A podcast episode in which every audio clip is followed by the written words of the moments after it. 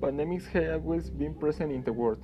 One of the first was in 14th century with the Black Plague, passing through smallpox in 1520, until today with the COVID-19. So, the server Jose Javier Lopez will present that to you in this podcast. So, let's get started.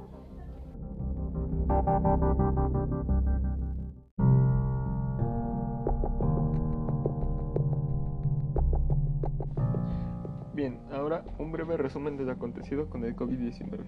Fue notificado por primera vez en Wuhan, China, el 31 de diciembre de 2019. Veintitantos casos habían visitado el mercado de mariscos de Wuhan, así que se creía que este brote particular tenía algo que ver con este mercado, algo completamente diferente a lo que conocemos. Siempre que hay un virus mortal hasta cierto grado pero altamente transmisible, tiene el potencial de llegar a millones y millones de personas. Inicialmente, las autoridades chinas tardan en actuar para contener el brote, pero tan solo un mes de, que los doctores empezaran a notar síntomas, el brote crece en una intensidad con 201 casos y 3 muertes. La falta de acción caracterizó a la etapa inicial de la respuesta, pero después del 20 de enero vimos que el gobierno comenzó a tomar acción y los siguientes dos días de las infecciones se triplican y las muertes se multiplican por cinco. A pocas semanas del inicio de la crisis, la respuesta de China fue encontrar cada caso, aislarlo y detener la cadena de transfusión. Comenzaron a cerrar la ciudad de Wuhan y comenzaron a poner en cuarentena a toda la ciudad y expandieron las medidas a las ciudades aledañas. Conforme comienzan a aparecer más casos en otras grandes ciudades de China como Pekín, una ciudad con unos 20 millones de habitantes. El 19 de enero finalmente identifican el virus. Es un tipo nuevo al que llaman coronavirus, un grupo de virus que se identificó por primera vez a mediados de los 60, conocidos por causar síntomas desde una gripe común hasta enfermedades respiratorias peligrosas y mortales para luego aparecer por todo Asia, en Tailandia, Singapur, Hong Kong, Corea del Sur y Japón, países muy cercanos a Wuhan, para finalmente llegar a Estados Unidos el 19 de enero de 2020, cuando en el estado de Washington un hombre de 35 años desarrolló síntomas preocupantes y acudiendo a su médico local fue diagnosticado como el primer paso del nuevo coronavirus en Estados Unidos. A finales de enero de 2020 se presenta a nivel mundial un insólito virus llamado nuevo coronavirus, ya que es el único en su clase, no tarda en expandirse en los cuatro continentes, reportándose más de mil casos nuevos al día, declarando una emergencia de salud mundial por la OMS. El nuevo coronavirus pertenece a una familia de varios otros virus, desde la gripe común hasta el mortal SARS. Y finalmente, el 11 de febrero, un equipo de científicos del Departamento de Patología de Pekín revela el ADN del virus. Como comparte el 80% de su composición con el SARS, la enfermedad es identificada y nombrada por primera vez como COVID-19. La epidemia anterior de SARS fue mortal, ya que más de 800 personas murieron en 8 meses, pero en tan solo 3 meses el COVID-19 ya había infectado a más de 200.000 personas y cobrado más de 8.000 vidas, por lo que es 20 veces más mortal que la SARS.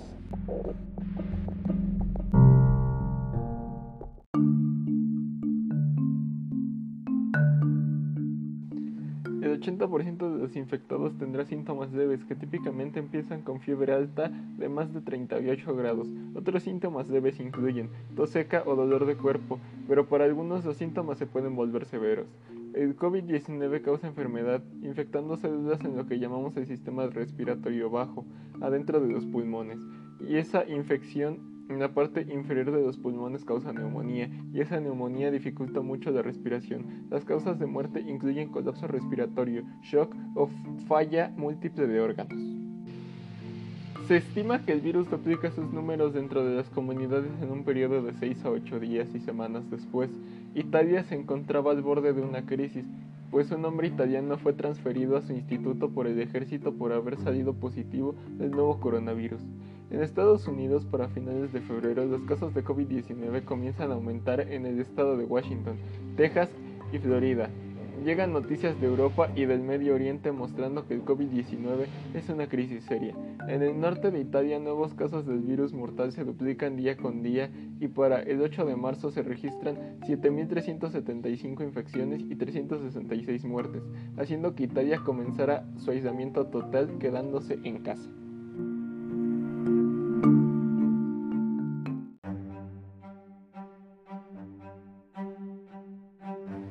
Para el 11 de marzo se han detectado cientos de miles de casos de COVID-19 en 114 países, 4.291 personas han perdido la vida para, para que luego la Organización Mundial de la Salud confirmara una pandemia existiendo ya la enfermedad en todos los continentes excepto en la Antártida. Cuando los científicos chinos comparan los casos originales de SARS y el nuevo brote de coronavirus encuentran una conexión notable. Parece que se originó en un mercado de comida donde hay muchos animales exóticos. En el mercado de animales se buscan y se sacrifican varias especies exóticas. Ahí mismo, incluyendo murciélagos, se sabe que una especie en particular que pertenece a la familia de los murciélagos de herradura que está infectada de una cepa particular de coronavirus.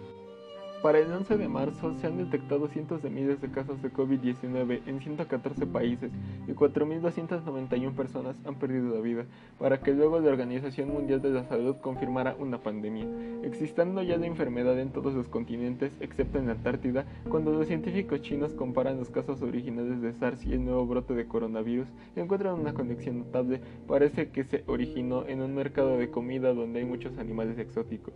En el mercado de animales se buscan, se sacrifican varias especies exóticas, ahí, ahí, mismo incluyendo murciélagos. Se sabe que una especie en particular que pertenece a la familia de murciélagos de herradura que está infectada de una cepa particular de coronavirus. A principios de marzo es evidente que los esfuerzos internacionales para detener la propagación del mortal virus COVID-19 han fallado. Un virus que empezó en una provincia de China en cuestión de semanas ha alcanzado a seis continentes. Conforme avanza el COVID-19, fábricas y negocios alrededor del mundo sienten los efectos, los trabajadores se enferman, los gobiernos ordenan el cierre de restaurantes y tiendas y las economías del mundo enfrentan consecuencias brutales. Los mercados internacionales de acciones reaccionan rápido y para el 12 de marzo el Dow Jones sufre su más grande caída desde el lunes negro de 1987. En un periodo de 48 horas se cierran las universidades, festivales y conferencias quedan canceladas. Los negocios pasan a trabajar desde casa y cuando los expertos advierten sobre evitar multitudes, compradores y comensales se quedan en casa. Para mediados de marzo de 2020 todo el mundo está tambaleándose por el impacto del COVID-19. Las noticias parecen empeorar cada día y hasta ahora se sigue buscando una cura o vacuna. Hasta ahora los esfuerzos por contener el virus parecen haber fallado. Cálculos oficiales predicen que el peor de los casos del 70 al 80% de la población estadounidense se infectará con una tasa de mortalidad de 1 o 2%, lo que significará que millones de estadounidenses podrían morir.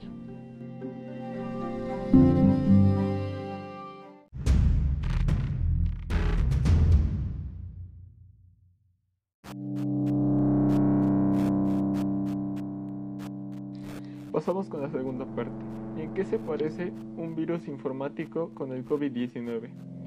Los virus informáticos que afectan a los ordenadores no son muy diferentes a los que enferman nuestros organismos. Un virus como tal es un microorganismo compuesto de material genético protegido por un envoltorio proteico que causa diversas enfermedades, introduciéndose como parásito en una célula para reproducirse en ella. Un virus informático es un programa de computadora confeccionado en el anonimato que tiene la capacidad de reproducirse y transmitirse independientemente de la voluntad del operador y que causa alteraciones más o menos graves en el funcionamiento de la computadora. Si un virus biológico se contagia a través de saliva o contacto sin que el nuevo huésped se dé cuenta de su entrada, un virus informático utiliza medios similares, un almacenamiento USB o compartido o un email con un archivo ejecutable. La gravedad de la infección dependerá del código que lo componga. Una simple gripe puede provocar malestar, algo de fiebre y tos.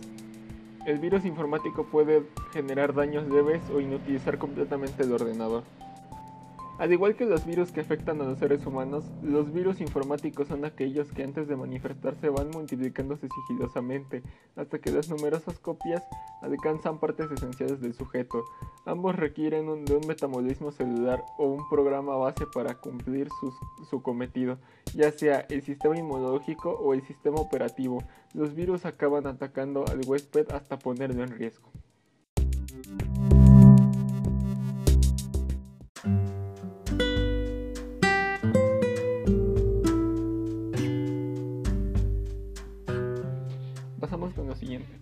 ¿Cómo afecta la cuarentena causada por el COVID-19 al consumo de energía? Está claro que con esta contingencia y al pasar más tiempo en casa anulamos todas o la mayoría de las actividades que realizábamos comúnmente. Algunas de estas como ir al gimnasio, salir al parque, a visitar a los abuelos o algún amigo, o lo más común como ir al trabajo o a la escuela, entre muchas otras actividades.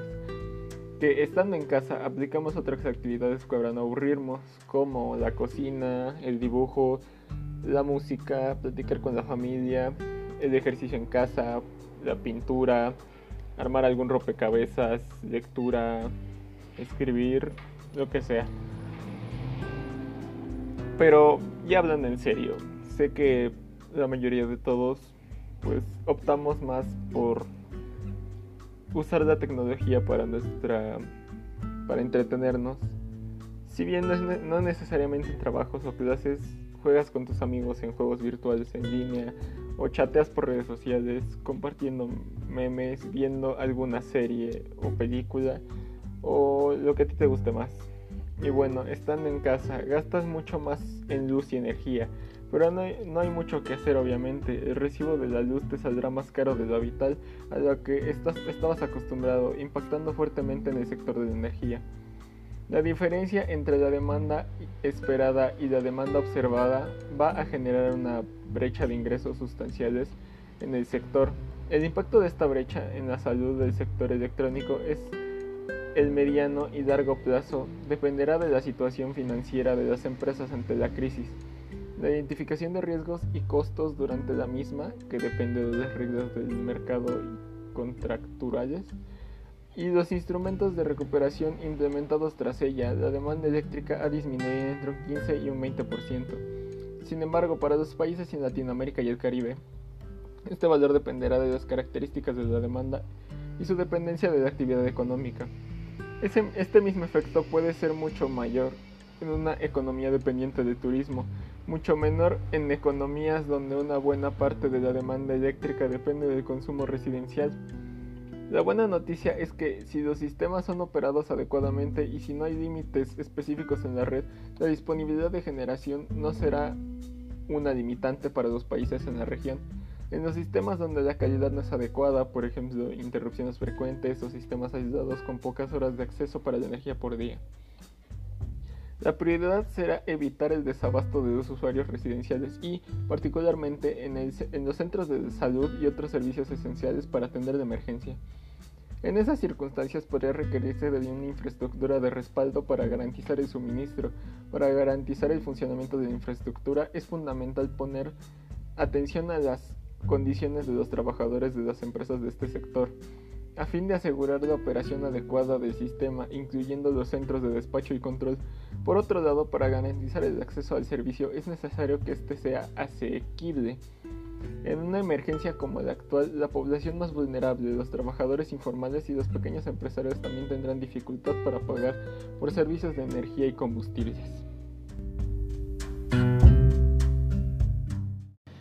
Bien, ahora anexaré la entrevista que se hizo a la señora Laura González Inés sobre qué piensa acerca del voto de la mujer y sobre cómo las mujeres viven esta pandemia.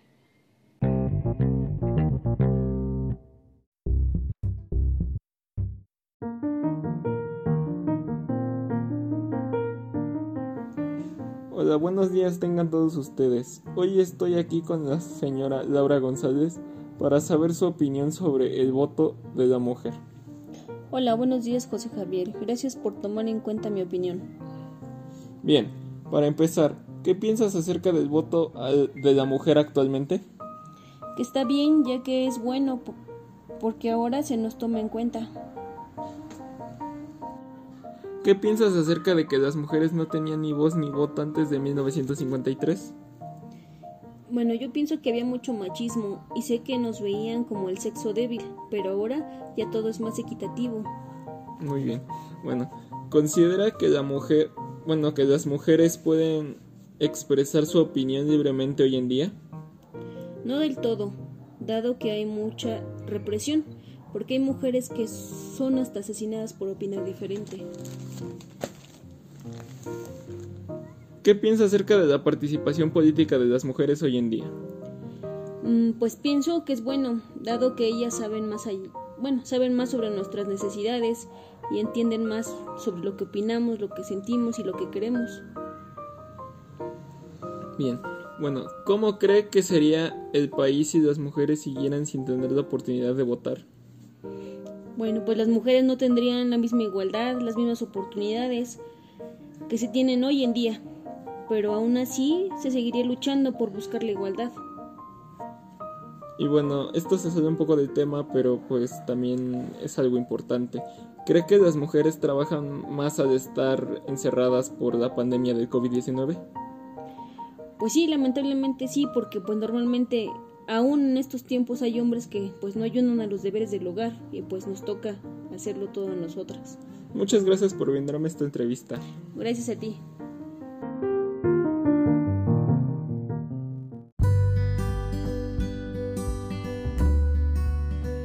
Partir de lo anterior podemos sacar las siguientes ideas principales. Todo empezó en Wuhan. El crucero Diamond Princess fue un foco de contagios muy alto llegando a 700 infectados. Esto último demostró que el virus se puede propagar muy rápido en las condiciones adecuadas. El 11 de febrero se descubrió el ADN del virus y se descubrió que se parece en un 80% al SARS. Es 20 veces más peligroso que el SARS. El COVID tiene la característica de dificultar mucho la respiración. Es muy peligroso para adultos mayores. El alcohol, el cloro y el jabón lo pueden matar y hasta ahora no hay tratamiento, la gente se cura gracias a su sistema inmune. Hasta ahora se cree que se tendrá una cura hasta mínimo en un año. La última pandemia ocurrida fue en 2009 con la influenza. Si estás a menos de 2 metros de un infectado te puedes contagiar y el virus, el COVID, venía de los murciélagos.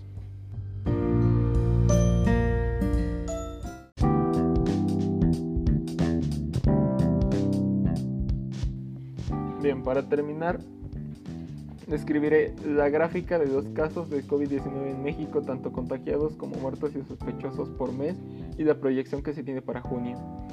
Marzo cerró con 1.215 infectados, 29 muertos y 3.511 sospechosos. Abril cerró con 16.752 contagiados, 1.732 muertos y 15.520 sospechosos.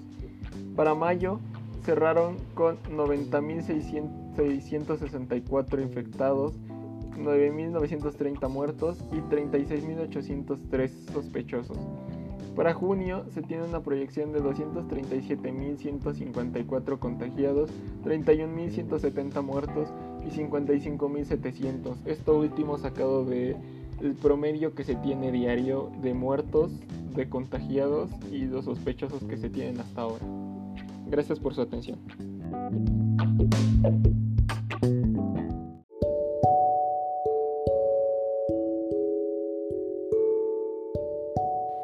Bien, para concluir, sabemos que este virus es bastante peligroso, mucho más peligroso que otras pandemias que hemos tenido. Obviamente no es tan mortal, pero aún así puede ser peligroso si, si tenemos en cuenta que los este, los hospitales se están saturando muy muy rápido y obviamente si esto pasa, los suministros para las curas y todo eso se va a ir disminuyendo bastante rápido. Entonces lo que quiero hacer llegar con este podcast es que no salgan de su casa, que comprendan que no se está buscando ningún tipo de bomba de humo ni nada.